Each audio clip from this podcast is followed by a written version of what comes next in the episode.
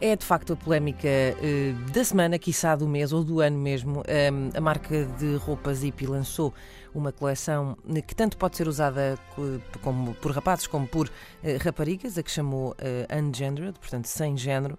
E uh, foram milhares os comentários uh, que se insurgiram uh, contra esta marca portuguesa. Destacamos um dos comentários da utilizadora Ana Rocha, que diz: Eu também gostava muito da Zippy, mas agora já não vou mais comprar lá nada.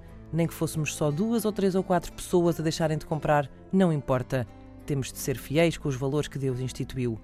Eu gosto muito de cremes mas cada vez mais as marcas de cosmética fazem apologia ou doam fundos para associações que promovem o homossexualismo e a ideologia de género. Eu deixo logo de comprar. Tempos onde chegarem que pouco nos resta. O cerco aperta-se. Por isso, precisamos de estar muito unidos, os que creem nos mandamentos do bom Deus.